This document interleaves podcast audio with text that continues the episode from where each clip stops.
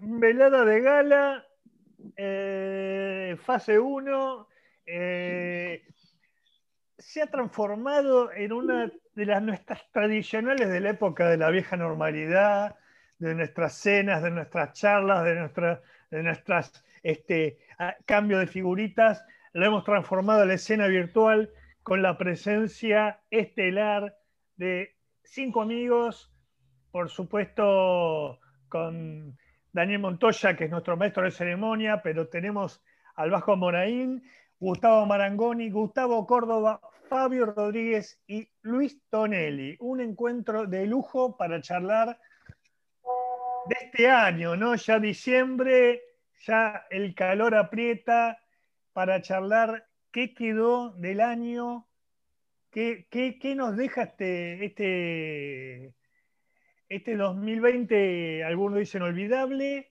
y qué, qué, nos espera eh, el 2021. Vamos a tener un 2021 mejor, vamos a tener un, también tenemos que pasar al 2022 directamente, 2021 año electoral. Eh, ahí tenemos, bueno, ya tenemos ahí, Daniel, una lista de, temas. Eh, no pido orden ni nada, ni progreso, ni nada, simplemente vamos a tener la charla abierta.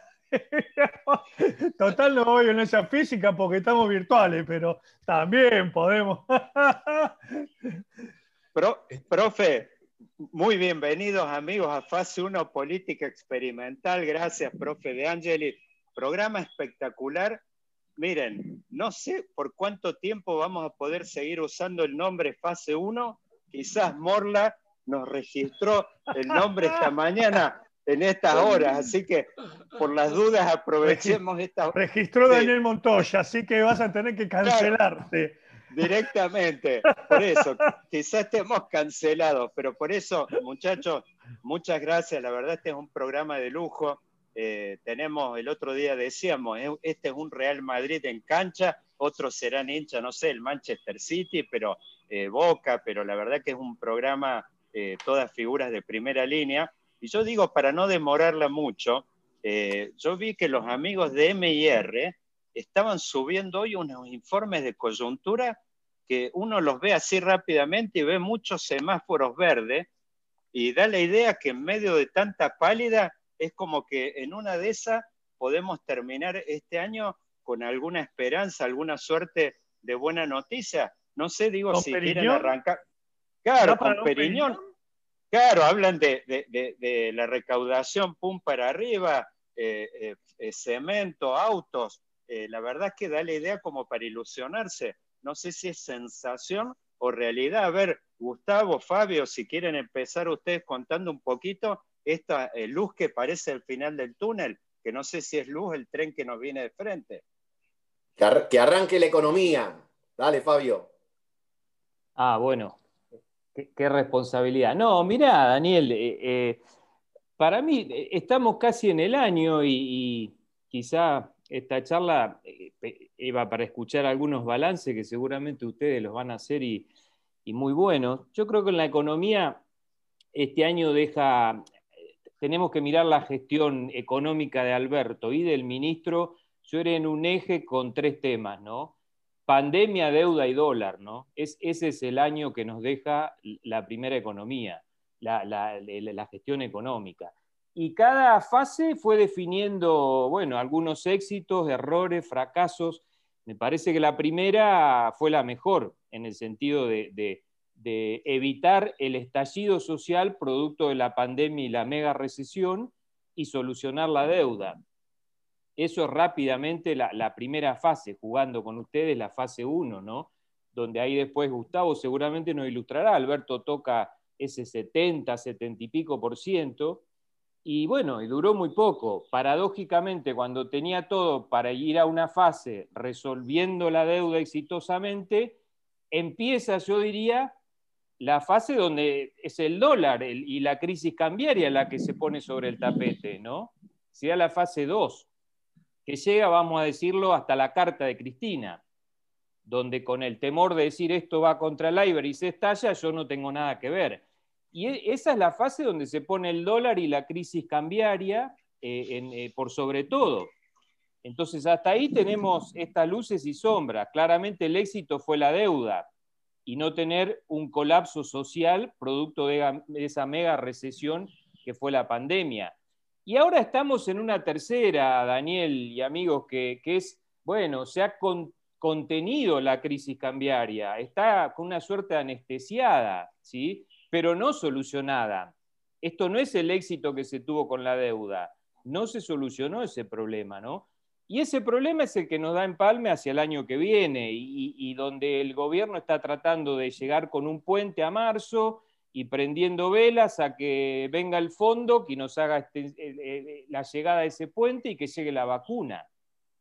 Porque va a ser la única manera que esta economía pueda arrancar con más fuerza, que es la que necesita el año 2021 como ustedes seguramente van a, van a analizar muy bien. Así que no, estamos en una etapa que es un poco mejor que esa crítica que fue la fase 2, pero es una etapa que solamente se ha anestesiado un poco la crisis cambiaria, hay mini rebotes en algunos indicadores que son como parciales, pero que no, no llevan a la economía a una reactivación porque el consumo no arranca. El consumo no arranca porque el salario sigue perdiendo por goleada. ¿sí? 6, 7 puntos solo de este año que se suman a todo el arrastre anterior. Entonces, yo dejo acá, muchachos, como para dar un pantallazo y, relacionar la economía con las fases, como es este programa. Eh, Volvemos al Shandón, entonces. Sidra Real. Che, el profe Tonelli ahí tiene un habano, el profe Tonelli tiene un habano en la mano, que no sé si es habano y segurola. Este es habano sin H y con B corta, es, habano de renta. Es, una, es el viejo Avanti. Es el viejo Avanti.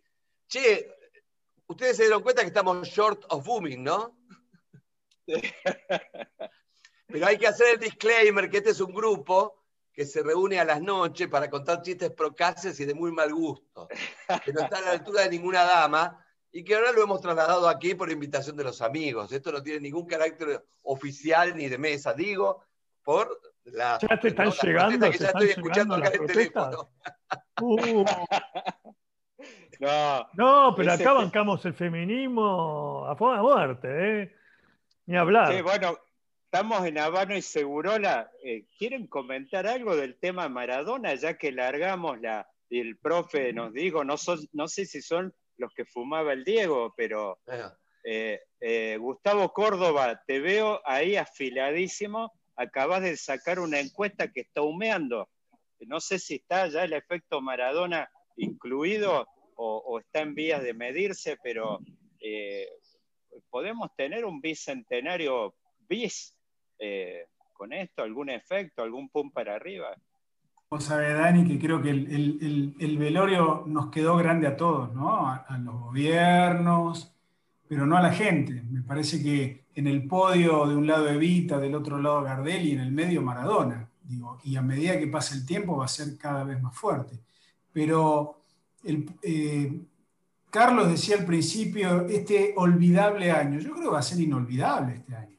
No nos vamos a olvidar nunca más de este 2020. Y guarda, y guarda que todavía no terminó. Digo, hasta el 31 de diciembre falta un trecho. Es otro año, un pequeño año. ¿Qué sabés? ¿Qué sabés vos, Gustavo, que nosotros no? Decilo acá. No, el problema es que si.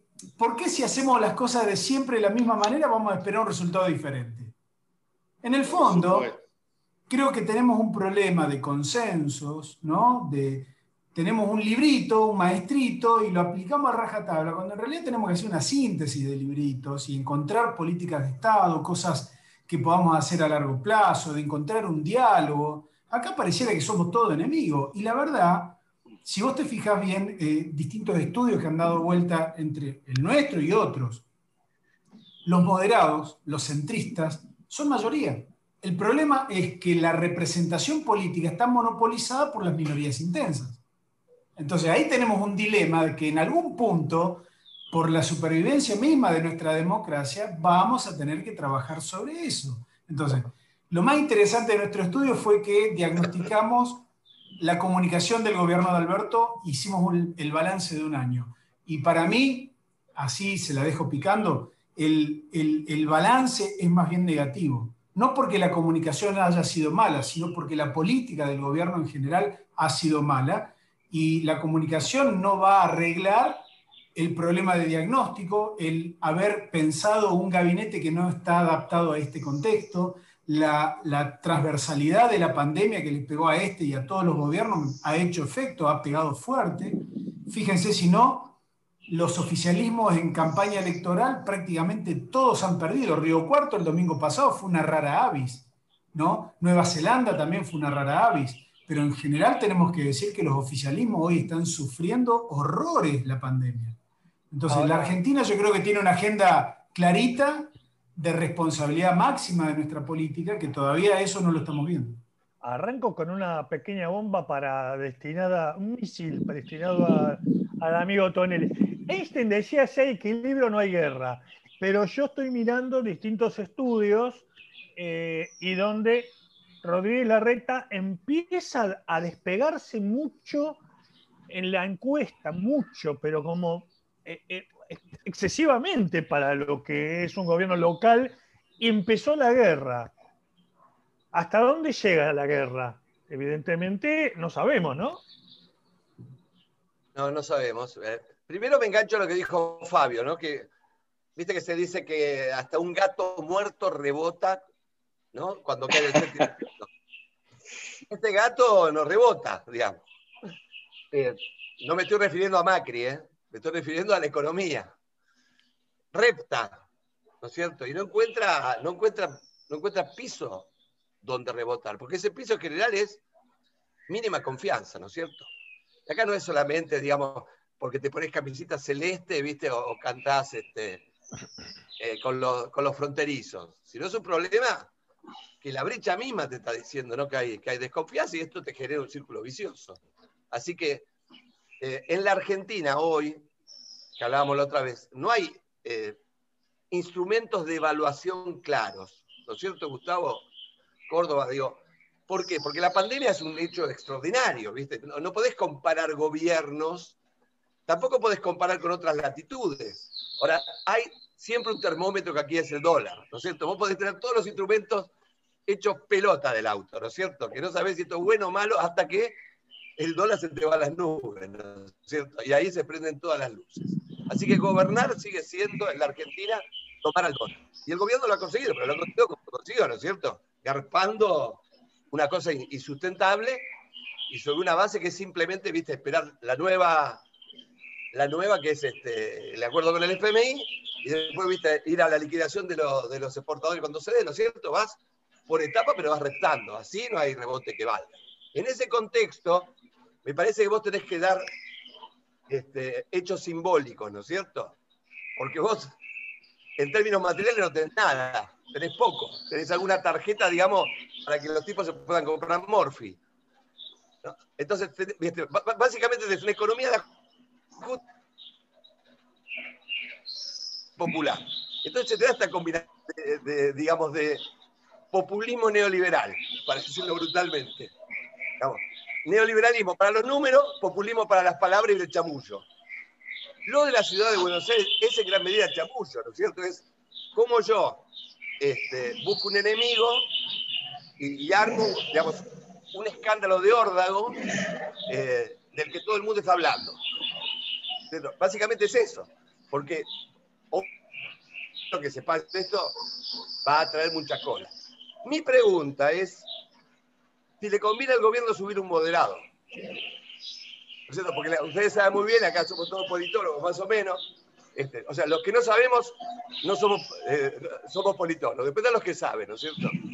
Pero digo, eh, Daniel eh, Gustavo Marangoni, en la teoría de Anthony Dawes, digamos, este, es siempre negocio ocupar la posición central, porque es ahí donde están los votos, ¿no es cierto? En la campana de Go que conforma a los votantes los extremos lo que hace es traccionar eso. Pero si vos metés entre los extremos uno, este se lleva esto más parte de la competencia del otro, ¿no es cierto? Es lo que pasó con Biden, es lo que pasó con la... centro le gana a Macri, ¿no es cierto? El que ocupa el centro gana las elecciones. Ahora, el problema es que Horacio Rodríguez Larreta estaba más en el centro que Mauricio Macri, ¿no es cierto? Que está con los, que está, viste, en el obelisco con los, con los este, ¿cómo se llama? El banderazo y, y, digamos, y mi amigo Miguel Ángel Pichetto y, y la Pato Bullrich, ¿no? También en el extremo. Entonces yo no sé si es negocio para el gobierno. Por ahí es negocio para Alberto, ¿eh? ¿Cierto? Se corren los dos al centro. Este, pero esto realmente, en términos de, de, teoría eh, de política electoral, Alberto, está generando, digamos, el frente que estamos viendo. Te levanto el guante, Luis, y, para Gustavo también. Alberto es el, un gran estrategia, tiene una gran, gran estrategia y el Maradona y el megáfono o está reptando y está sobreviviendo y está viendo cómo pasa el tiempo. ¿Dónde, dónde está? Lo dejo a Goni, pero te digo, es la forma de ser de, Alberto, porque Alberto es una especie de cortesano berreta. él, en el, él, digamos. Ya no está tirando titulares, Daniel. En el kirchnerismo era el tipo que tenía la agenda del Intercountries, ¿no es cierto? Es un fenómeno que yo viví bastante de cerca, porque estaba en la revista Debate. El único que conocía del Intercountries, viste que ahora se llama Círculo Rojo, pero antes era el Intercountries, Alberto. Entonces me parece que Alberto, digamos, Néstor lo tenía, che, este, como guía amarilla. Che, ¿quién es este Gil? Este es Roca, boludo. Ah, mira, ¿y ese? No, ese es el señor de cosas de los dulces, viste, Caramelo Arcos, Pagani. Ah, no lo tenía tan gordo, viste. Ese era Alberto.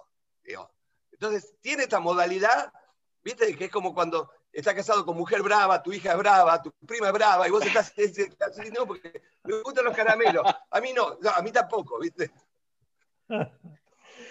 Gustavo.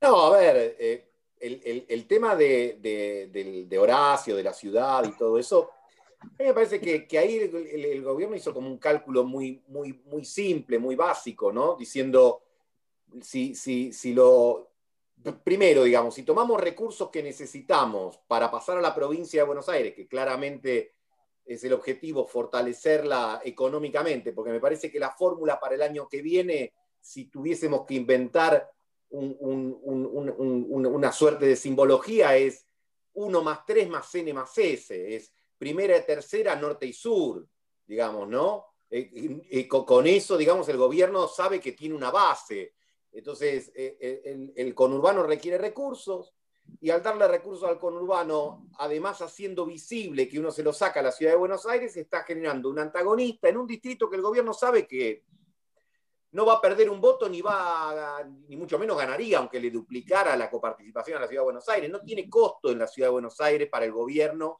sacarle, si quiere, todos los recursos.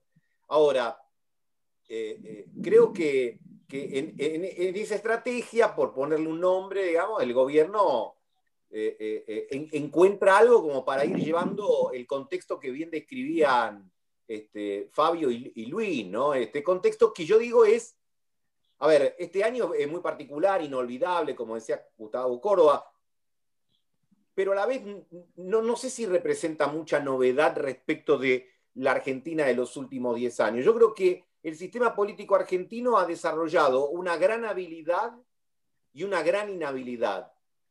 La gran habilidad es que la Argentina no estalle y la gran inhabilidad es que la Argentina crezca. Entonces, hace rato que venimos con esto y, la verdad que, eh, eh, queda más evidenciado este año donde uno podría decir, bueno, es un valor che, que este año no haya saltado todo por los aires. Ok, te lo tomo, es un valor. Y para el año que viene y a veces uno tiene la sensación de que el menú es fijo, que el menú es que la Argentina no estalle nunca y que esa es toda la máxima ambición. Ah, y de ahí las visiones decadentistas. Y termino con esto, ¿no? Hoy, hoy me traje una remera, miren a quién traigo la remera. Ah. Eh. Coincide con, pero les explico por qué, porque fue todo, fue todo producción, me lo mandó.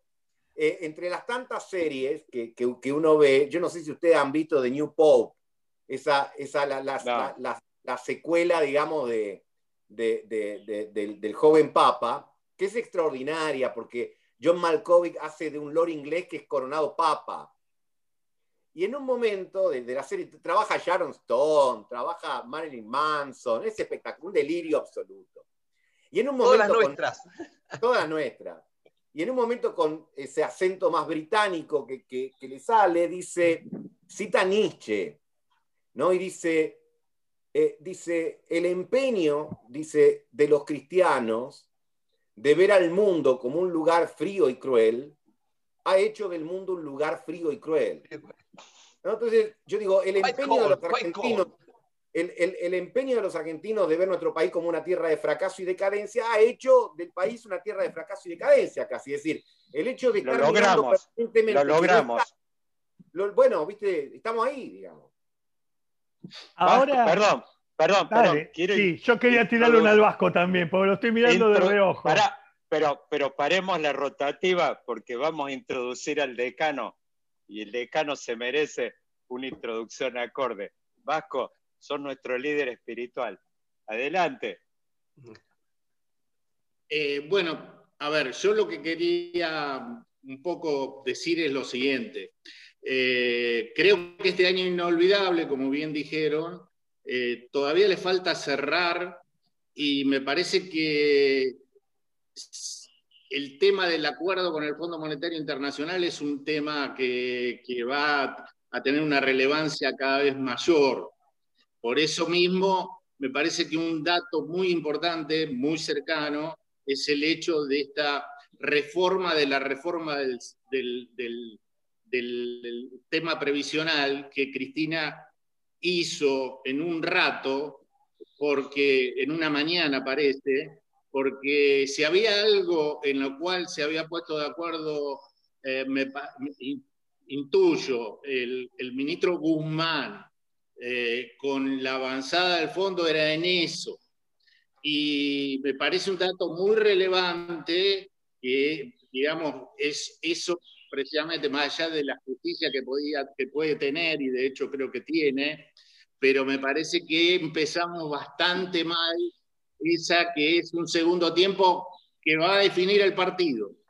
Porque si, no lo logramos rápidamente, la espera de la liquidación eh, que va a venir de la burguesía nacional realmente existente, que es el campo, eh, no va a llegar, me parece, a tiempo en el avión que está entrando en zona de turbulencia desde hace mucho tiempo, está entrando en pozos de aire y, y ya digo, falta todavía lo peor, que es que llegara al puerto de la liquidación de exportaciones. Me parece que es el dato más relevante que podemos analizar hoy eh, de cómo, cómo es la marcha del gobierno. Cristina, ¿vos dirías, Vasco, que dinamitó el acuerdo? Y yo creo que si no lo dinamitó, pegó en el palo, pero me parece que entre eso y, un dato menor, que es eh, eh, el stand-up de Felipe, con relación a Joe Biden y, al representante del fondo eh, de Estados Unidos, si, empezamos en esa lógica y no va a faltar que muchos sectores que apoyan el gobierno, o apoyan más o menos, pero que están cerca del gobierno, eh, van a entrar en la lógica histórica de, en vez de, como probablemente quiera el gobierno, que es estar bien con el fondo, en la lógica histórica de la Argentina es, eh, entre otros, pero fundamental, lo que ha hecho el Fondo Monetario Internacional, me parece que ahí vamos a entrar en un terreno muy complejo y muy difícil de resolver. Para todos, entramos en la senatocracia romana, esta se transformó en una república romana. Argentina se gobierna la economía desde el Senado. Y pareciera, porque no solo creo que se gobierna... Sacate, desmuteate, Luis, desmuteate. Sí, decía, perdón. Yo me, yo me autocensuro. Porque como la primera que tira es una barbaridad, digamos. Tenemos los labios acá, eh, acá tenemos a la que lee los labios y te hace la seña. No, claro. La pienso un poco mejor, pero no. Yo creo que, a ver, vamos a estar conviviendo con episodios de hipervicepresidencialismo, digamos, como el del como el Senado, pero también con episodios, digamos, de, hiperpresidencialismo y finalmente, viste, de impotencia generalizada. ¿Viste cómo es, no? Este, el gobierno un poco es como los perros en mi barrio de Quilmes, ¿no? Le ladran a la última camioneta que pasa.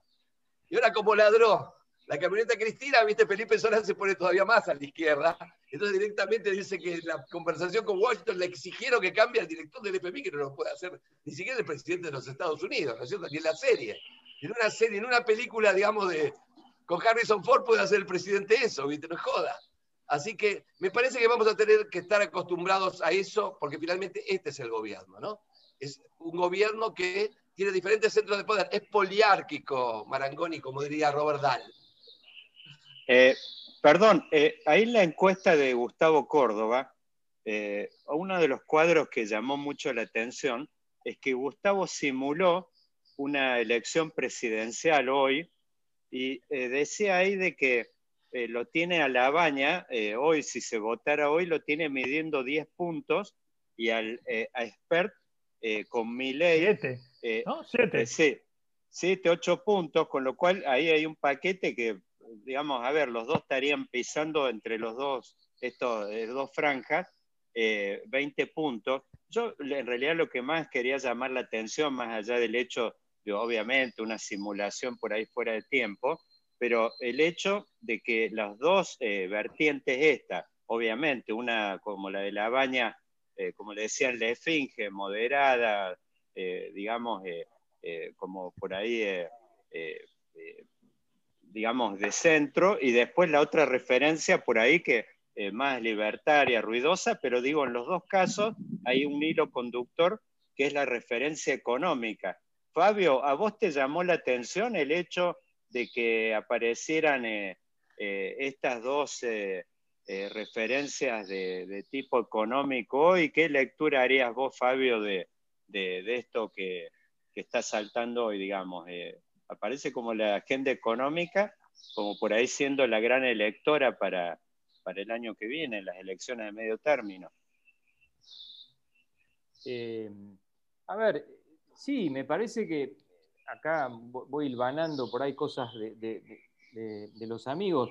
Como decía el Vasco, yo creo que hay un, tiempo bastante perentorio a marzo, ¿no? En el sentido de que eh, la agenda para electoral le va a pedir a la economía, me parece, el año que viene, obviamente, el, tema de la reactivación, el tema del bolsillo, de mover el consumo, pero para eso Argentina tiene que asegurar antes eh, que domina, o sea, tiene que aplastar al virus, obviamente, y eso vamos a depender de la vacuna, pero tiene que aplastar al dólar también.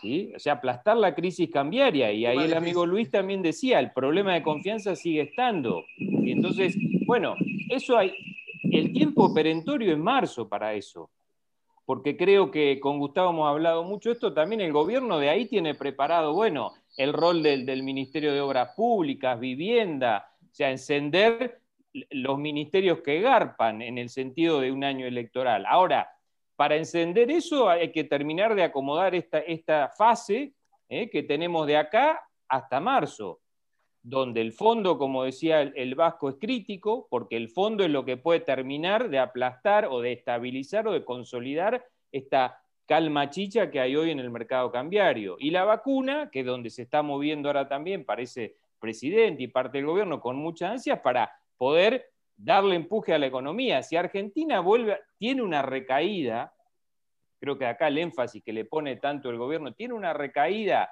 ni siquiera una segunda ola tan intensa como la de Europa, aún más suave, nos derrumbamos, muchachos, desde el punto de vista económico, mucho más. O sea, no tenemos vuelta ahí, no tenemos salida. Entonces, me parece que ahí el, el celo, el cuidado. Imaginemos que vamos a ir a ese año y a este empalme, donde aún a la política económica se le está pidiendo un giro pragmático, que vamos a decirlo en cualquier idioma, es ajuste. ¿sí? que, es lo que un poco va a dar también la convergencia a ese acuerdo posible con el Fondo Monetario Internacional. O sea, que va a ser un año extraño, ¿no? Que ahí les tiro un poco la pelota a ustedes, porque va a haber algunos ministerios de, buenas noticias, pero el fondo de la economía hay que organizarla sobre eh, estabilizar y, y, recuperar algunos equilibrios que se perdieron ahora. Es el Guzmán pragmático que inaugura esta tercera fase que decíamos, donde trajo un poquito más de calma al, mercado cambiario ahora, ¿no? Pero ahora, yo, estoy como Leuco. Quiero este volver a traer el tema Cristina. Hay una pelota envenenada, como se decía antes, del aborto, de la ley de aborto, porque Cristina va a tener que juntar los votos en el Senado. Y no, no parece del todo claro que, los indecisos eh, vuelvan al redil. ¿Qué pasa con esto de lo, porque tiene un costo fiscal lo de, la, lo de, los, lo de los jubilados, que, que, que Fumán lo había descontado, ¿no? Gustavo, ¿qué decís? No, primero es una sutileza, pero me parece que es claro que el proyecto no se originó en el Senado ni en diputados, es un proyecto del Poder Ejecutivo. Entonces, el que tiene la responsabilidad política de sostener el éxito y eventualmente absorber el fracaso es quien inició el proyecto. Eso siempre ha sido así y en este caso me parece que también. En segundo lugar, te diría... dice que fue Vilma, ¿eh? Alberto dice fue Vilma. ¡Vilma! En segundo, lugar, es voluntarismo puro el gobierno argentino hoy en muchos aspectos. Es como que esa imagen de Alberto con el megáfono tratando de ordenar la, la multitud, eso somos hoy. Digo, sin plan, sin un orden, ¿no? Lo que hablamos al principio. Pero yendo a la cuestión electoral, esto, que decía Fabio es muy atractivo. ¿Por qué? Primero creo que vamos a tener paso porque es un, es un cambalache tocar el sistema electoral en, la víspera. No, no, no da, ¿no? Puede ser que para después del 2021 tengamos otro sistema o diferente, pero estas elecciones que vienen, estas elecciones que vienen, tienen una característica. Van a replicar la del 2017, que tuvo características sumamente especiales. Al menos en diputados, ustedes recuerden que Cambiemos sacó 42, casi 43 puntos nacionales y tuvo una cosecha récord de diputados nacionales, a tal punto que el bloque que hoy tiene hoy se la debe a esa elección. Que Cambiemos hoy Juntos para el Cambio replique esa elección, a mí me parece que es muy aventurado, va a estar por debajo, creo, en un andarivel del 35%, lo que va a significar que el solo hecho de presentarse a elecciones de parte del gobierno, que va a sacar la cantidad de diputados nacionales necesarios para tener mayoría propia, Alberto, los dos últimos años de gestión.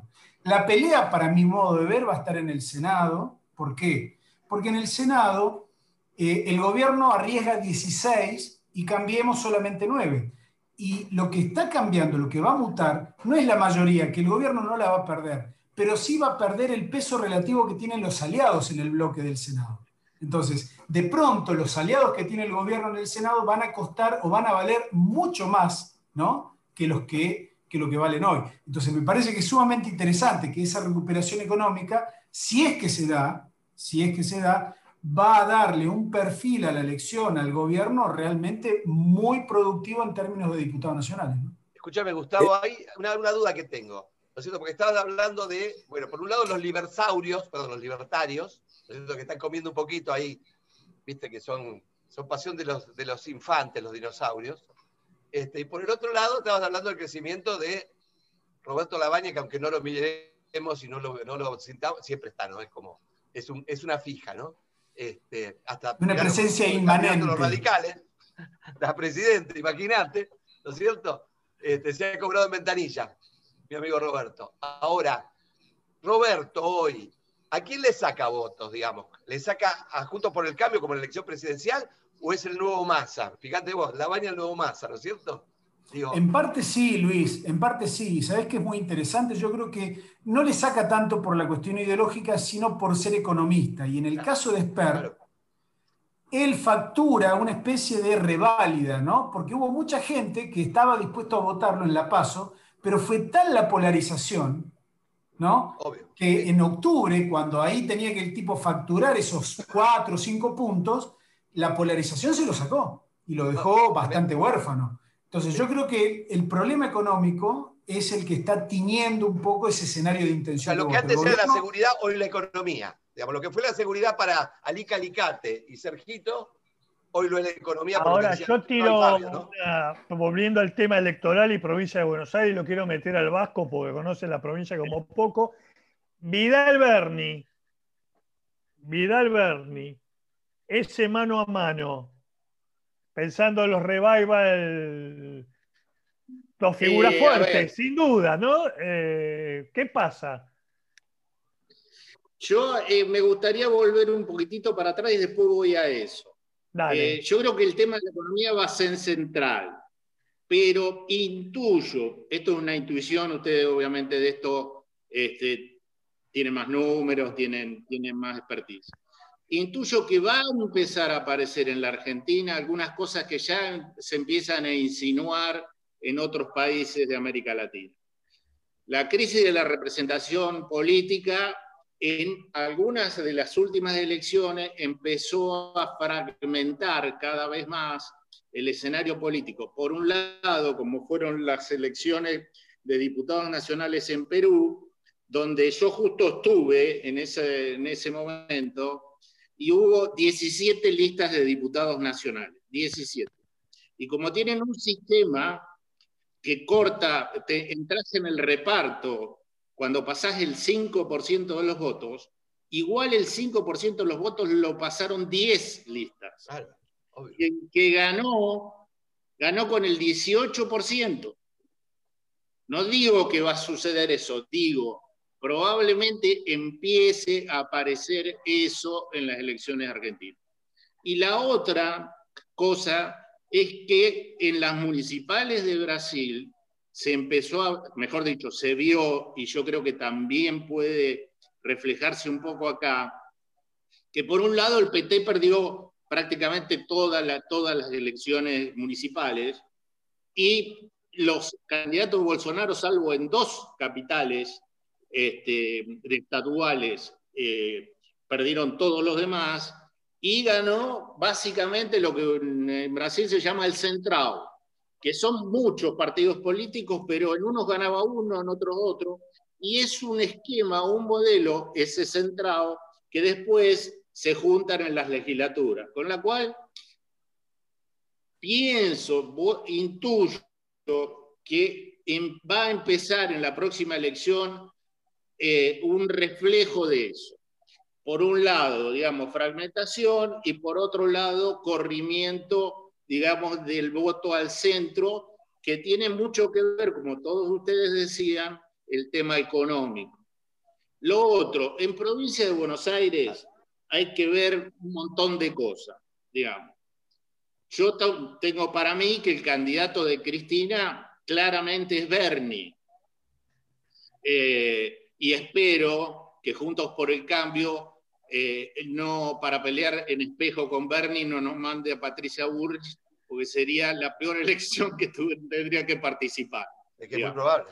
Pero digo, que, que es probable, ¿no es cierto? Es muy probable. Eh, de creo que la van a guardar para tenerlo a, a Lustó acá amenazado. ¿eh? Claro. Sí, puede ser, tranquilamente. Lo único que te quiero decir es lo siguiente. Descartás a. Vidal. Eh, eh, Vidal eh, tiene, como siempre tuvo, eh, una, una bastante buena imagen en el sentido, no es la misma de antes, eso está claro, pero esa característica tan especial que tiene ella, que es, a mi modo de ver, eh, digamos, la que mejor comunicación no verbal tiene, digamos, y, y- y- y en esa lógica lleva esa cosa de, de, de comunicación no verbal, de, de alguna manera dar pena, digamos, Hey. cosas que puede hacer una mujer, porque, claro, que puede hacer una mujer porque más, eh, a los hombres se nos hace bastante difícil dar pena si no la, o sea, o, eh, eh, para ganar votos porque la condición masculina casi que lo impide, digamos, eso de andar dando pena. Yo siempre Pero doy de pena. todas che. maneras, ¿qué? No, no. De todas maneras, hay otro elemento que quiero ver cómo se refleja el año que viene. Eh, el gobierno de Kicillof es un gobierno que en el mejor de los casos se puede decir que es anodino. En mi modo de ver, el gobierno de, es malo el gobierno de Alberto Fernández, pero eh, los problemas se reflejan más porque intenta hacer cosas. Yo creo que, que ni, ni siquiera intenta. Es un, está, es un gobierno que está totalmente parado, totalmente parado, y no hay lugar en la provincia de Buenos Aires que esté funcionando lo mínimo. Vamos a ver si se, se va la pandemia, se pueden empezar a recuperar, pero no hay actividad estatal seria en ninguna parte, digamos, en ninguna parte de, lo, digamos, sí, sí. Hola. Sí, puede, le conviene a Vidal arriesgar en una legislativa con, con el riesgo de perder dos veces y chau carrera o chau 2023, inclusive, bueno, la carrera política quedaría seriamente dañada, ¿no? Perder dos veces al hilo, ¿no? Fabio, Fabio, ¿sabés cuál es el punto? Antes, me meto antes del Vasco.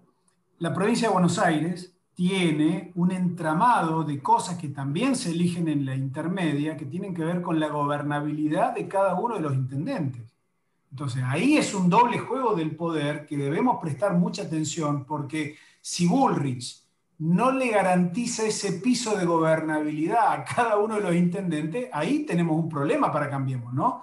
Que dicho sea de paso, hay un tema también del cual pocos hablan, que es como dejaron el poder, el peso específico que hoy tienen los gobernadores radicales es mucho más importante que el peso que tiene la reta. Y, paso un dato, en nuestra última encuesta pasó desapercibido, pero si ustedes ven la gráfica de la reta, cayó 7 puntos, su imagen positiva, y subió 7 la negativa, quizás acusándole el golpe de la cuestión esta de la disputa con Macri y también el tema del impuestazo de la tarjeta de crédito. Perdón, ahí Gustavo Marangoni pide pistas. Sí, le quería hacer en realidad una, pregunta a Gustavo, eh, eh, que obviamente es, es meramente intuitiva. A mí me llamó la atención de la elección de Río Cuarto el, domingo, lo que muchos medios destacaron que es el 50% de participación o el 50% de no participación, ¿no? que parece que es bastante más bajo que las anteriores, siendo una ejecutiva la elección, siendo para intendente. Entonces la pregunta que es meramente intuitiva es, obviamente que Río Cuarto a lo mejor no es una muestra nacional, pero vos y todos, ¿se imaginan a lo mejor un 2021 con mayor abstención electoral que la normal como una forma de manifestar una conducta política? Creo que va a haber que acostumbrarse a eso y déjame decir algo, así como hacen cola los medios para pegarle a los encuestadores cada vez que nos equivocamos, que son muchas las veces, las pocas veces que acertamos nadie dice nada. Pero bueno, Río Cuarto fue un escenario muy claro en ese sentido. Votó el 50%, pero ¿sabes por qué? Porque la Junta Electoral Municipal de Río Cuarto cambió el sistema de votación y cambió los lugares de votación. Prácticamente sin pedagogía. Entonces había, encima que estaba lloviendo, había mucha gente que salió a votar, que no encontraba el colegio, que tenía que hacer con distanciamiento, colas afuera de los establecimientos, bibliotecas o centros culturales. Fue un lío nadie sabía dónde votaba. Digo, además me parece que hubo un deliberado esquema de desmovilización del oficialismo que fue sumamente efectivo. A ellos les convenía, digamos, que el, segmento de más de 60 años se quedara en la casa. Está claro, ¿no? Porque ese voto es más a favor del candidato del radicalismo, de Juntos por el Cambio. Eh, entonces se dieron circunstancias muy especiales. Yo siempre digo que cuando hay una elección local, lo que pasa en Río Cuarto queda en Río Cuarto. ¿eh? No, es, para nada extrapolable. Ahora, lo que decía el Vasco, perdón, ¿no? Digo, en relación al centrismo en Brasil, es interesante porque pareciera que a Bolsonaro se le fue la mano. Contra, el, el, gran ordenador de la política brasileña fue el PT cuando se configuró como un partido ¿no? que venía a reemplazar el, el orden de la Casa Braganza, ¿no? que se multiplicaba en príncipes herederos siempre el país con mayor fragmentación partidaria. Creo que el número era como los, diputados cambiaron siete veces de partido desde que había comenzado la democracia, algo fantástico, ¿no? O sea, Borocotó, te perdonamos, vení, te perdonamos, no te, damos monumento. Ahora, digo, al, al, al, PT perder peso, ¿no? De vuelta está el incentivo a fragmentarse de todos los varones. ¿Mm? Acá un poco sería, ¿qué pasa si Juntos por el Cambio se fragmenta demasiado? ¿no es cierto? Es la voz de Aura de vuelta para la fragmentación, digamos, que venía este, preocupándonos a todos los galletitólogos especialistas, digamos, desde el 2001, ¿no? Este, ¿Quién le pone el cascabel al gato si esto se transforma en una federación ya no ¿viste, de sabandijas, sino de pequeñas cucarachitas? Ahora, a todos, le digo, Daniel también. ¿Hay lugar para el voto bronca? Porque hay presión, hay, eh, hay eh, digamos, eh, y traigo de nuevo a Maradona al velorio, la gente no iba a la Casa Rosada. Carlito, bajo una grieta, todo voto bronca. No va a ver Alberto, no fue a ver Alberto. Fue a desarmar ese lazo con ese líder que fue Diego. ¿No? ¿Hay voto bronca? ¿Hay, hay, fórmulas ahí para descargar la bronca o no? Escuchame, de vuelta al tema, ah. perdón, ¿eh? El voto bronca es el voto que caracteriza a la Argentina de hace unos años, porque cuando hay grieta, por definición hay voto bronca. Y si yo voto en contra al otro. La grieta, así que todos estamos embroncados. La bronca es natural, digamos. Pero no hay otro que capitalice eso. Lo capitalizamos lo de siempre. Peronismo y antiperonismo. No, lo, interesante, lo interesante va a ser ver si, si los pronósticos de casi todos los economistas se confirman y el año que viene la inflación está en el orden del 45-50, lo que va a hacer votar con eso, ¿no? Pero eso es voto sistema, que es otra cosa, ¿eh? Voto bronca es dentro del sistema. Voto. Ahí quedó con la. Que eso sí, eso Se, te, corta la transmisión. Se te cortó la transmisión, te congelamos como a los precios. ¿A quién de todos? ¿A mí? A vos. Voto bronca es una cosa, voto antisistema es otro. Vamos, para transformar, ahí se puede transformar, a ver una una, una tasa de conversión de ser si hay helicóptero y voto antisistema. No sé, esa la respuesta la tiene Fabio. Si hay helicóptero. El helicóptero depende del dólar, punto. El que le pone nafta al helicóptero es el dólar. ¿No? Si no hay helicóptero, hay voto no hay voto antisistema. Parece. Carlos. Vasco. No, quería decir una, cosa más que me parece interesante, visto desde, el único expertise mío que es la política, digamos. Eh, hay toda una cosa que, que hay todo un tema que yo creo que va a ser muy interesante en la provincia de Buenos Aires, que es que los intendentes que probablemente no puedan repetir por, porque no veo mucho muchas posibilidades de que se anule o se suspenda la ley de los dos periodos, van a ver amenazada eh, eh, sus listas por la cámpora, que ha puesto todos los, eh, digamos, todos los cañones en la provincia de Buenos Aires, que ya ganó en algunos distritos, como el de Luis, este, con Mayra Mendoza, etcétera y que tiene muchos concejales en todos los consejos deliberantes. Con lo cual, no van a saltar, porque, por razones obvias, porque además, este, si bien los llamados varones del conurbano tienen toda una, una, historia, yo siempre digo que los varones que van quedando ahora eh, tienen menos garra que un oso de peluche. Pero eh, lo, lo que creo sí es que como se va a complicar la gobernabilidad de esos consejos deliberantes, es muy difícil que conociéndolos no intenten, como ya se está intentando en algunos distritos, eh, armar terceras fuerzas que les permitan... Colectoras famosas.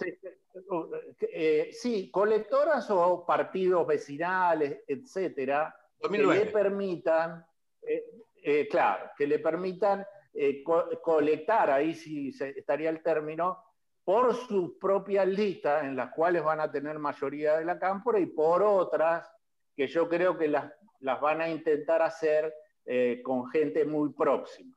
Ese es un dato que va a haber que tener en cuenta desde el tema de la construcción política. Muchachos, muchachos, o eh, enganchada, perdón, ah. o enganchada a alguna tercera vía. Eh, entonces va a haber travesuras a fin de año si no le sacan la, no reelección, ¿eh? Va a haber alguna travesura. los pitufos volverán. igual ahora, Igual ahora, eh, digamos, lo que se elige son los concejales, pero...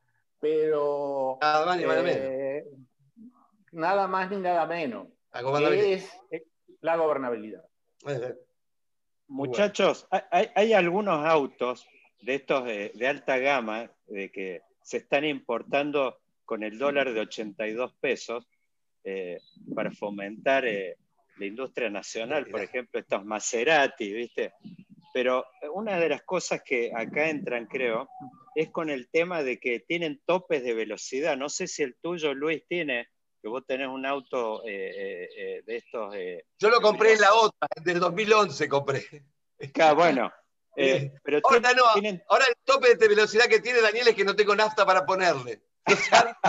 claro, bueno, entonces tiene un tope natural ahora. Bueno, yo les quería preguntar. Nafta común, la amarilla respecto a Alberto, porque sale siempre el tema de Alberto, si es un eh, presidente de un periodo o si hay alguna suerte de, incubación de un albertismo. Que alguna martingala.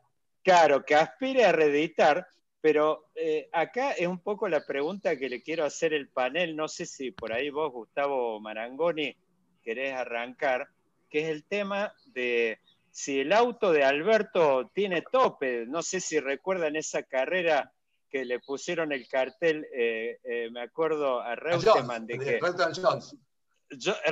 Jones Reutemann, que en realidad estaba, el es una perinola que está cargada esta. si, si realmente el auto de Alberto está topeado, cuando vemos esto, pues empezamos hablando esto que decía el Vasco de la jugada de Cristina, a ver, cada vez que Alberto mueve algo, eh, eh, eh, Cristina, por ejemplo, vamos con ajuste de jubilaciones, Cristina dice, te lo dinamito. Si Alberto no mueve, le clavo una carta. Pero en cualquier caso, se hace, entonces da la impresión como que el auto de Alberto está topeado.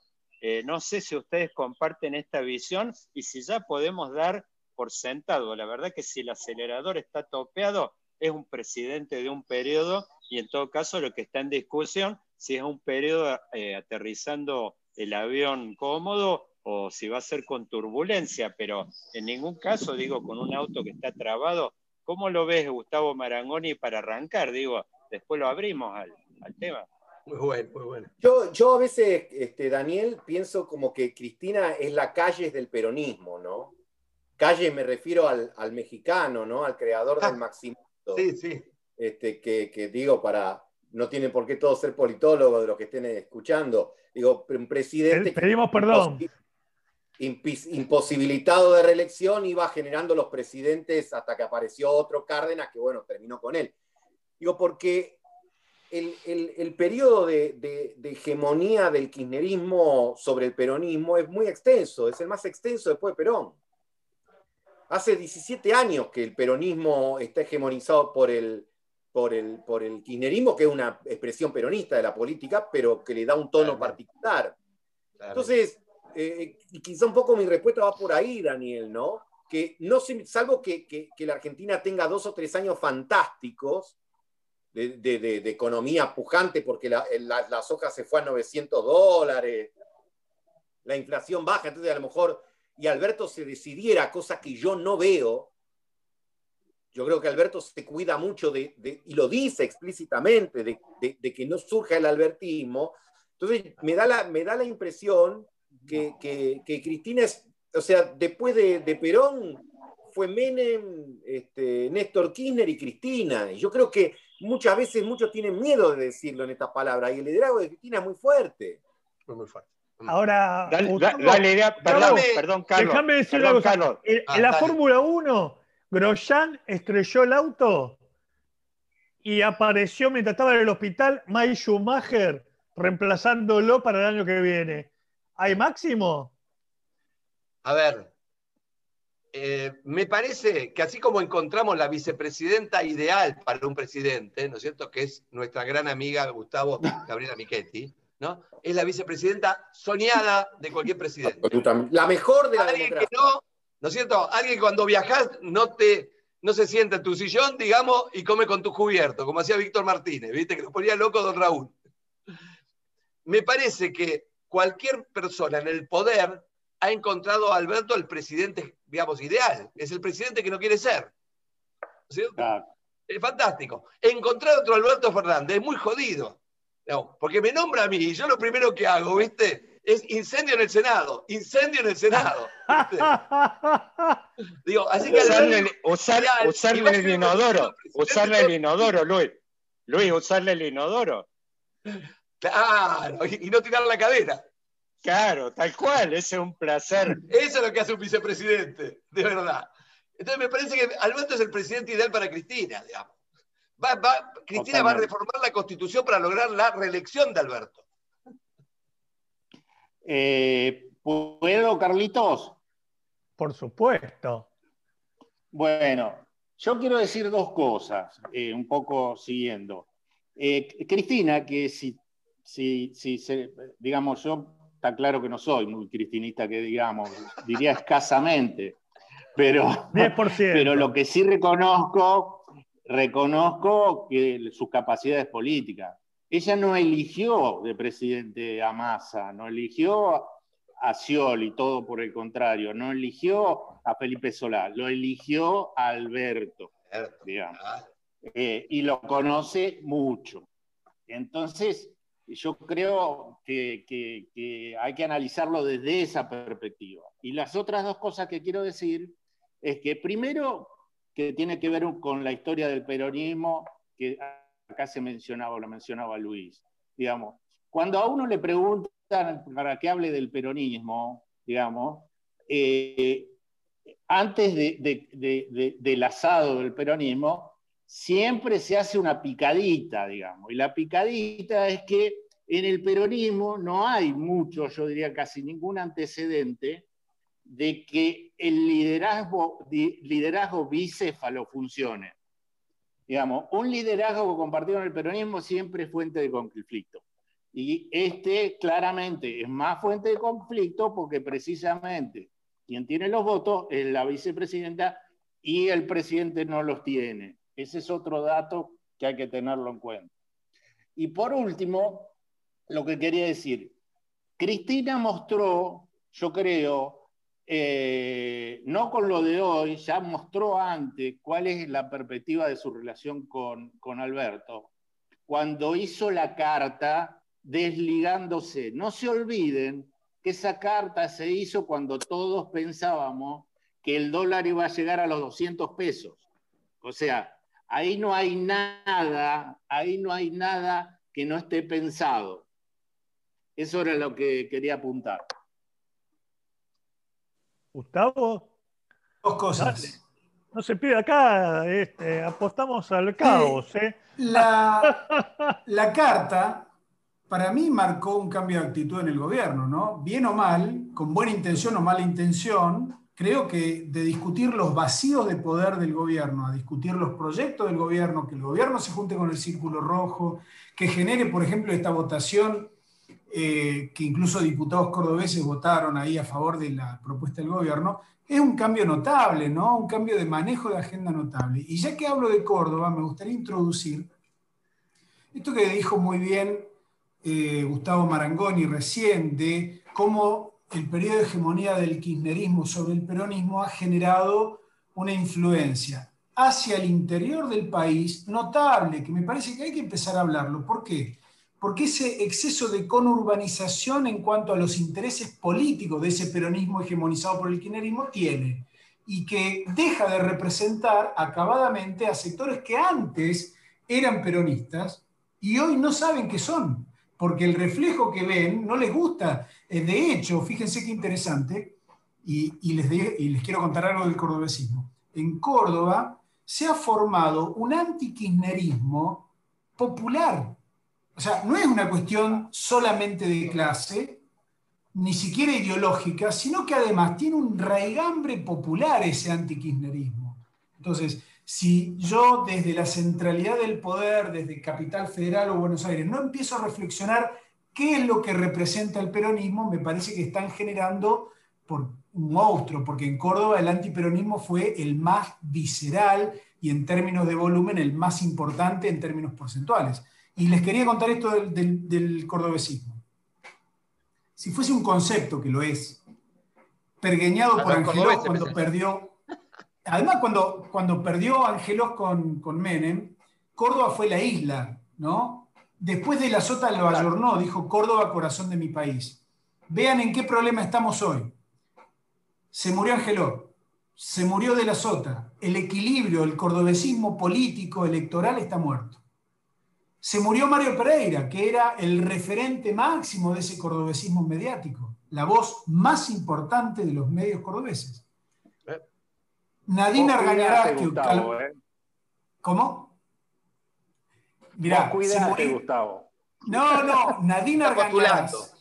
Nadine Argañarás es un economista muy, muy conocido. Lo engancharon hace un mes con una usina de facturas truchas, con una evasión fiscal de 4 mil millones de pesos y 300 mil dólares en negro en su poder, en su casa. Con lo cual yo diría que el cordobesismo productivo financiero ha quedado lesionado en su integridad. Diría que el único cordobesismo vivito y coleando que queda es solamente el eclesiástico, pero lo que yo estoy advirtiendo es que el cordobesismo nos está dando señales de un agotamiento, de un fin de ciclo, de un hasta acá llegamos.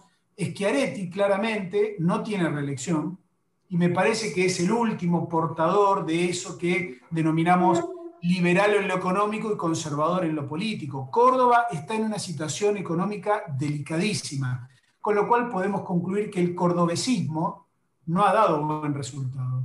Hacia adentro nosotros nos creemos los campeones del mundo, pero desde afuera nos ven de una manera totalmente Que voten de vuelta a los radicales, che.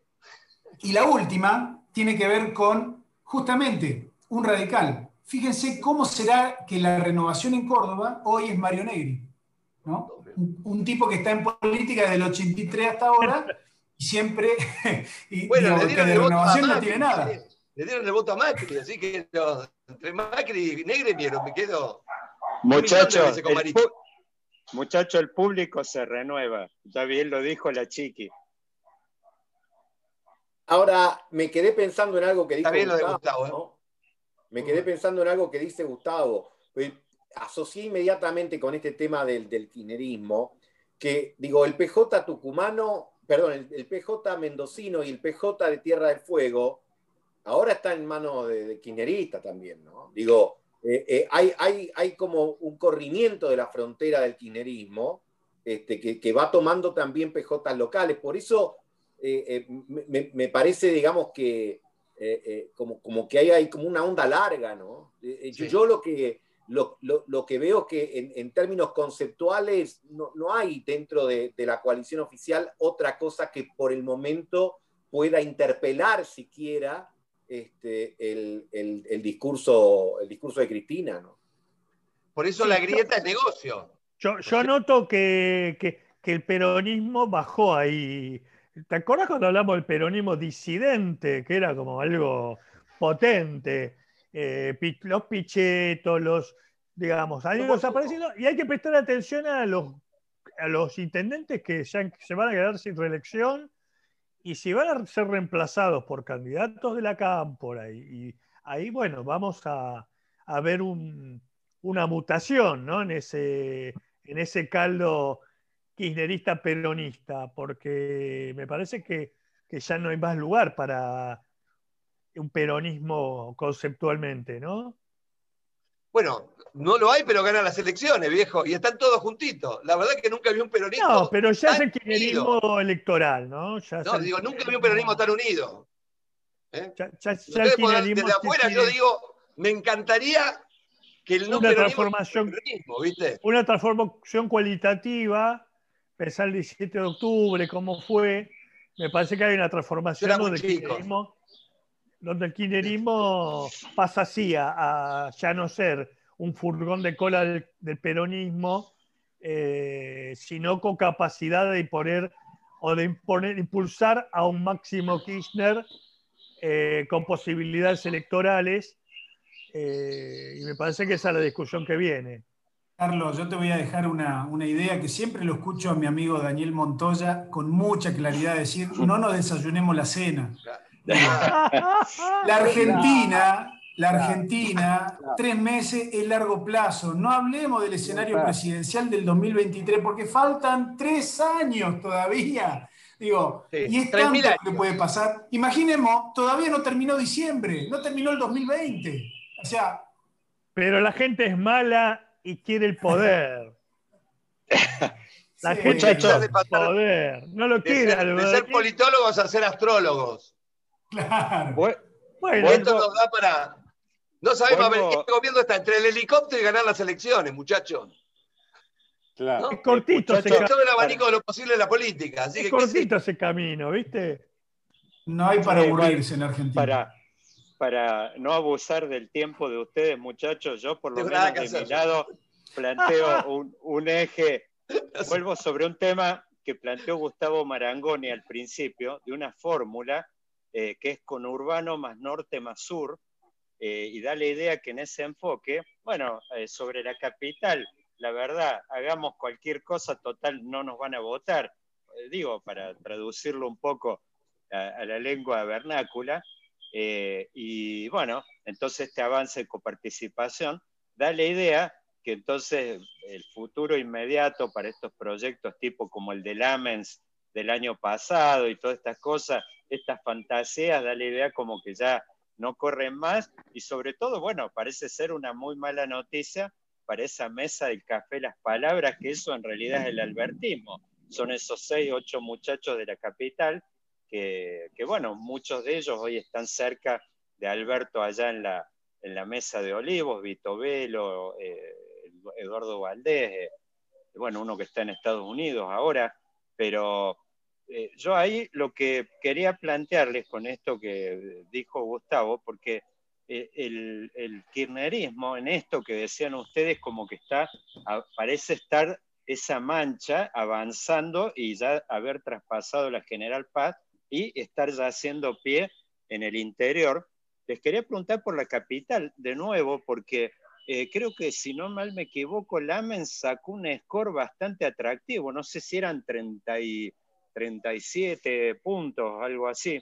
Creo, me parece que era un, score eh, inclusive superior al que tuvo eh, por ahí Filmus, eh, no, me acuerdo la elección del 54% de Cristina, que capaz que fue el mejor momento. Carlos, vos tenés ahí el número, no sé si... ¿Siguen esos votos, vos decís, Daniel? ¿Siguen? No, yo, yo, yo pregunto si en esta línea que planteaba Gustavo, eh, esto realmente una despedida definitiva del público de la capital y realmente ahí es como que va a dejar estratégicamente el kirchnerismo que anide, el, eh, digamos que vaya creciendo, el, eh, que anide, digo, el, huevo de la serpiente de la próxima oposición, así deliberadamente, ya al haber, por supuesto, metido la mano en la billetera y, y después, bueno, que empiecen porque digo, esto fue el comienzo, faltan tres años todavía y da la idea que esto puede subir la apuesta con algún avanzado sobre el tema de seguridad. Ayer lo veía así que planteaba un proyecto conjunto con el puerto. No sé si los malos modales se van a profundizar y realmente se va a sacrificar este avance que se había hecho así deliberadamente. ¿Cómo lo ven? Mira, eh, Daniel, a mí me parece, digamos, que es una situación rara que haya diputados de un distrito que voten para sacarle fondos a su distrito. Esto pasa nada más que en la ciudad de Buenos Aires. Yo nunca vi un diputado riojano que diga, no, está bien, que saquen lo que nos dio Menem de más. O, diputados de Tierra del Fuego que digan, pueden ser muy antiquineristas, pero los fondos que fueron para Santa Cruz se quedan en Santa Cruz. Digamos, ahora, lo haces porque sabes que no vas a bajar del 25-30% que se alimenta de otras cosas y no vas a ganar, aunque, insisto, aunque le duplique los fondos, no ganaría. Entonces, perdido por perdido, yo creo que está. Ahora, la, pregunta es si eso no va a tener un eco en otros núcleos urbanos del resto del país que van a decir, bueno, esto es una conducta, y acá hay un poco para enlazar con Fabio, ¿no? Porque eh, yo lo que veo que de alguna manera esta buena administración política que hace Cristina tiene el contexto de, de un país sin muchas expectativas económicas. Y en ese país se mueve mucho mejor el kirchnerismo.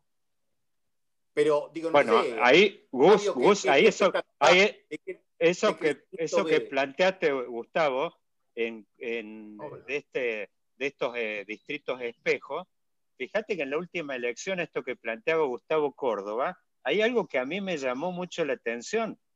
Sacó el mismo eh, porcentaje Macri en la ciudad de Córdoba que en Palermo, Belgrano y Recoleta. Es algo que me cuesta que me entre en la cabeza más allá de una contribución del peronismo local, pero de repente, ¿qué pasó? La ciudad de Córdoba se convirtió, imagínate, en un espejo de la Recoleta.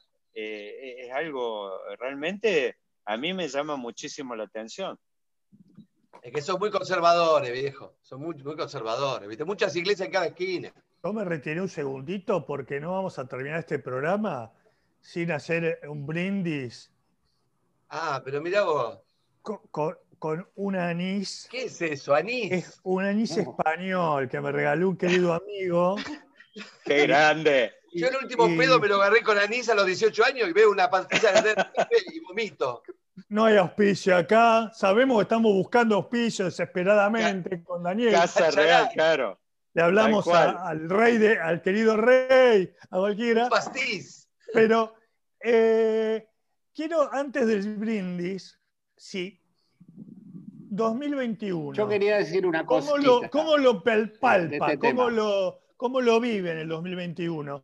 Que hable El- Fabio de economía, los promedio va a estar mejor, no hablemos de los políticos. ¿Hay 2021?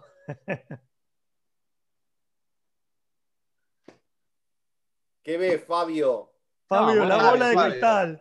A ver, Vale. el- el- el- la clave es que el, el movimiento reptante de, de Luis, bueno, se le pueda dar eh, rebote, ¿no? Eh, a ver, todos los países están consiguiendo eso. No es ninguna novedad que después de tamaña crisis, eh, obviamente, la- la- las economías están para rebotar, todas, y ya está pasando. Brasil creó 395 mil empleos, fue récord, ¿no? A la salida de, apertura y normalización. Bueno, la complejidad, entonces uno diría, sí, vamos a salir de esos reptantes y- y vamos a ir a un rebote, es natural, es absolutamente natural. Ahora, la complejidad que le pone Argentina al panorama es que, a diferencia de todos los otros países, estamos lidiando sin terminar una crisis con el dólar. Está más quieta, ya lo hablamos. Luis decía la importancia que tiene eso en poder de- descalabrar todo. Bueno, estamos con eso y se proyecta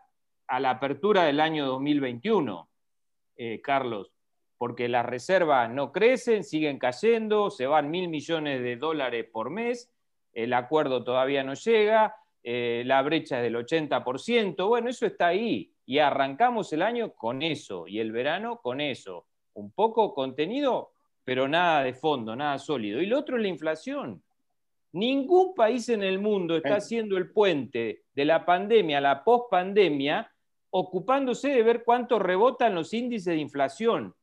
Absolutamente lo contrario. O sea, están diciendo cómo le ponemos todas las pichicatas a reactivar, a crear empleo. En todo caso, las deudas pueden ser un problema, pero son países que tienen crédito y mercados muy desarrollados. ¿Hay, Entonces, devolu- Argentina- ¿Hay devaluación en enero, Fabio?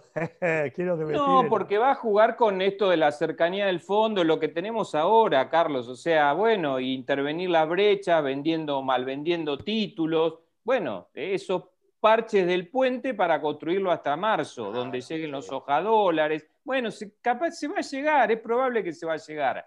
Pero después va a venir este tema, que es el único país que va a empalmar de la pandemia a la pospandemia con rebrote de índice de inflación al 3-4%. ¿sí? Entonces, vamos al, al escenario de 2021 con eso, donde las tarifas hay que soltarlas un Vasco. poco, el combustible y todos los precios pisados de este año. Entonces, el dólar se va a querer pisar, recontra pisar, porque para no darle más incentivo a la inflación, entonces la brecha no se va a solucionar. Bueno, ese va a ser el arranque del 2021, Carlos. Vasco, ¿cómo lo ves? Hacemos Yo un veo la- paneo. Sí. Yo Dale. veo la economía que le va a costar mucho salir. ¿eh? Eso en primer lugar. Y segundo, eh, volviendo un poquito para atrás, que, que, eh, yo creo que dos o tres cositas. muy breve voy a hacer. Una, creo que tiene mucho que ver con el alineamiento kirchnerista, que saben que el kirchnerismo, si, si no te portás bien para ellos, no tiene ningún empacho en cortarte todo el financiamiento, la coparticipación y lo que fuera. Eso me parece que es un dato que en el interior tampoco son tontos. Segundo, eh, el kirchnerismo está claro que ya eligió. Perdón, eh, perdón, Vasco, perdón, Vasco, aflocarte las tuercas de la rueda del auto también. Claro, bueno, ni hablar, por eso te digo. Por eso te digo, ¿viste? en ese sentido no tienen compasión. Eh, el, otro, el, otro tema, y lo hago lo más breve posible, es que eh, ellos ya eligieron un enemigo y adelantaron la estrategia de limarlo buscando su eliminación, que es a Horacio Rodríguez Larreta. Eh, el hecho de que lo hayan adelantado tanto a eso también habla de una situación que perciben con debilidad. Pero yo tengo la impresión que cuando uno elige el enemigo es más fácil errarle y eh. agrandarlo eh. que, que, que, acertar. Le pasó a Alfonsín Comenen, le pasó, hay muchísimos antecedentes de eso.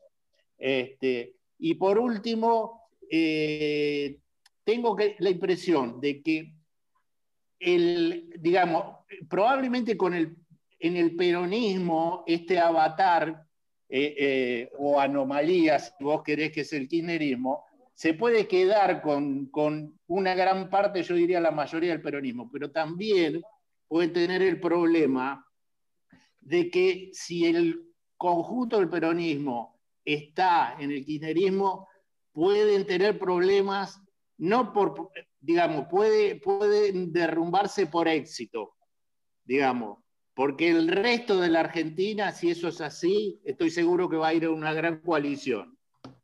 Gustavo, Córdoba, que probablemente está... Yo aspiro, veo que el 2021 a nivel económico comparto lo que dice Fabio, me parece que es impecable el análisis y además con la claridad con la que plantea las cosas. Aspiro a que la política entienda el rol institucional, que, como decía el profe Tonelli, ¿no? no hay un voto antisistema, hay un voto bronca, pero también es un voto bronca no solamente porque estamos cómodos en la grieta, sino porque hay una mala representación. Imaginemos, por un segundo, ¿Ustedes se acuerdan cuando antes criticábamos las internas cerradas porque decíamos que las mesas chicas partidarias tenían demasiado poder? Por eso pensamos en las internas abiertas y simultáneas, ¿no? Que también le dieron a las mesas chicas más poder y por eso vinieron después las pasos y dijimos, bueno, vamos a darle a la gente la posibilidad que defina las candidaturas. Y ocurrió lo opuesto, ¿no? No pasa nada. Fíjese qué interesante que la reforma política damos vuelta, es como las tormentas, viste, en el campo que dan vuelta, dan vuelta, en algún momento esa tormenta va a caer. Si la política no, se, no piensa en mejorar la calidad de la oferta hacia la sociedad, vamos a tener problemas. ¿Por qué? La gente ya te está diciendo con mucha claridad, basta de lista sábana, basta de gente que no sabemos quiénes son. Vamos a un sistema, por ejemplo, como la boleta única de papel que se usa en Córdoba o se usa en Santa Fe. A mí me gusta más la santafesina, les voy a hacer francos en eso, para evitar el efecto arrastre. ¿Por qué no buscamos definitivamente que las pasos funcionen? Porque fíjense, la ciudadanía está obligada a ir a votar, pero los partidos políticos no están obligados a abrir sus listas, ¿no? Digo, fíjense lo que fue la última presidencial, un bochorno. En agosto votamos lo mismo que en octubre. Es una encuesta muy cara y eso la sociedad lo castiga. Y si seguimos en, estos ciclos de frustración, sin aprendizaje, sin abrir, va, a quedar demostrado que la política no aprendió nada de lo que ha pasado en este contexto de pandemia. Digo, me parece que ahí está el punto central de lo que yo quiero para el 2021, ¿no? Una política que avance acá, ¿no? que, tenga más apertura, que se ayorne, que, se, que modifique sus hábitos de concentración de poder y que transparente. La pelea ya la perdieron. No es que tienen que hacer un gesto patriótico, se tienen que acomodar a la realidad nada más. Gustavo Marangoni. Mirá, lo, escuchaba Gustavo y me acordé de un chiste que no contaré bien, pero, pero me parece que para cerrar mi idea sirve. Decía, pasaba en la Unión Soviética, va un tipo con 100 rublos al banco y lo va a depositar, entonces lo mira al cajero y le dice, escúcheme, dice, si el banco llega a tener algún problema, dice, ¿qué pasa con mis 100 rublos? No, dice, no se preocupe, para eso está el Banco Central de la Unión Soviética que responde por cada rublo depositado en nuestro sistema. Ah, dice el tipo, bien, dice. Cuando está por completar, dice, escúcheme, dice, ¿y si el Banco Central de la Unión Soviética se quiebra? Ah, bueno, dice, en ese caso está el Estado de la Unión Soviética que respalda al Banco Central de la Unión Soviética. Ah, bueno, bueno. Y cuando está a punto de firmar, le dice, ¿qué pasa si el Estado de la Unión Soviética desaparece? Y el cajero lo mira y le dice, escúcheme, déjese de hinchar la pelota. Y si usted no, pagaría 100 rublos para que todo esto, dice, desaparezca a buena vez, digamos.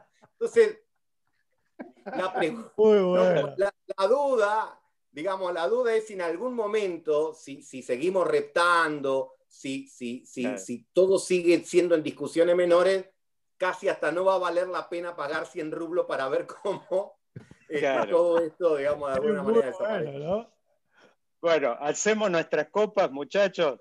Falta, falta, falta, falta Luis, falta Luis. Luis, Luis, perdón, perdón. No, no, no, pero, pero, a ver, yo entonces cierro con otro chiste. Primero, digo, le voy a decir, o sea, esto no puede ser nunca en 2001, porque de la Rúa hubo uno solo. ¿eh? Esa es la primera. Me dejaste. Y va a ser, va a ser otra cosa. Ahora imagínense que la escena que vimos es una escena no del Padrino 4, ¿no es cierto? Es del Padrino al infinito, ¿no? O sea, la vicepresidenta le da al presidente el revólver para que mate a su hijo, que es la ciudad de Buenos Aires. Y el presidente le tira con la ametralladora, ¿no es cierto? Así que. Este es el único pero el chiste es este, lo voy a hacer cortito. Que los queremos. ¿Eh? los queremos. Dale, dale, dale. No, Carlito me parece que ya se tomó el anís antes de. No, no, está, está, contentov. Estoy contento porque estoy con amigos. Todo cortito. Fantástico. Invitan al gobernador en la época de, de, de Andropov a eh, Leningrado para visitar el museo donde está el cuadro Lenin en Varsovia. Bueno, al tipo lo tienen esperando ahí juntando pis, hasta que al final se abre el telón y está el cuadro. Pero en el cuadro está Maxineva Totrovia, que era la esposa de Lenin, haciendo el amor desenfrenadamente con su guardia. Entonces el gobernador mira y dice, pero, ¿y Lenin? Y el tipo le dice, en Varsovia. Hoy la clase política está en Varsovia. genial, Luis. Luis, querido, genial. Muchachos. muchachos. Ahora, que voy a buscar mi Salud, Gustavo. Ah. Gustavo está con el mate. Y hago, propaganda. Ahí está. Cordobés, el, alquimista. Habano y Segurola. Salud a todos. Muchachos, Gracias tengo el mismo. Invitación. Buenas noches. Un programa fantástico. Gracias a todos. Adiós.